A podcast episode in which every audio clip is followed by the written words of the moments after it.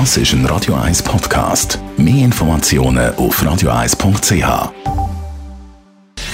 Gesundheit und Wissenschaft auf Radio 1. Unterstützt vom Kopfwehzentrum Irlande Zürich. www.kopfwww.ch ja, es geht ums Wäschwaschen, ist jetzt nicht gerade meine Lieblingsbeschäftigung, aber muss man machen. Und wenn man es macht, wichtig, Kleider kalt waschen. Das schont Umwelt und Textilien. Das haben Forscher von der englischen Universität Leeds analysiert. Bei kurzen Waschprogrammen und tiefen Temperaturen gibt es wenige Mikrofasern, die dann beim Abwasser bzw. mit dem Abwasser in der Umwelt landen. Das heißt, in vielen Ländern landet dann das im Meer. Ein Drittel von allen Kunststoffen, die ins Meer kommen, sind von Kleidern Leider heisst es weiter in dieser Studie, Mikrofasern von Baumwolle und anderen Naturstoffen landen sogar noch viel mehr im Meer.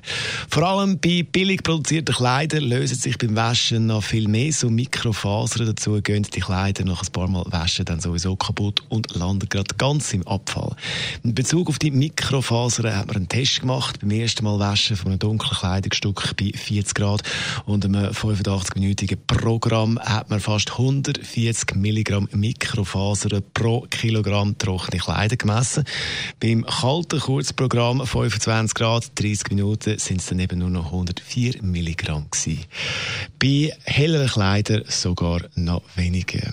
Also, beim Wäschwaschen steht immer lang und heiß waschen. Lieber schnell und kalt.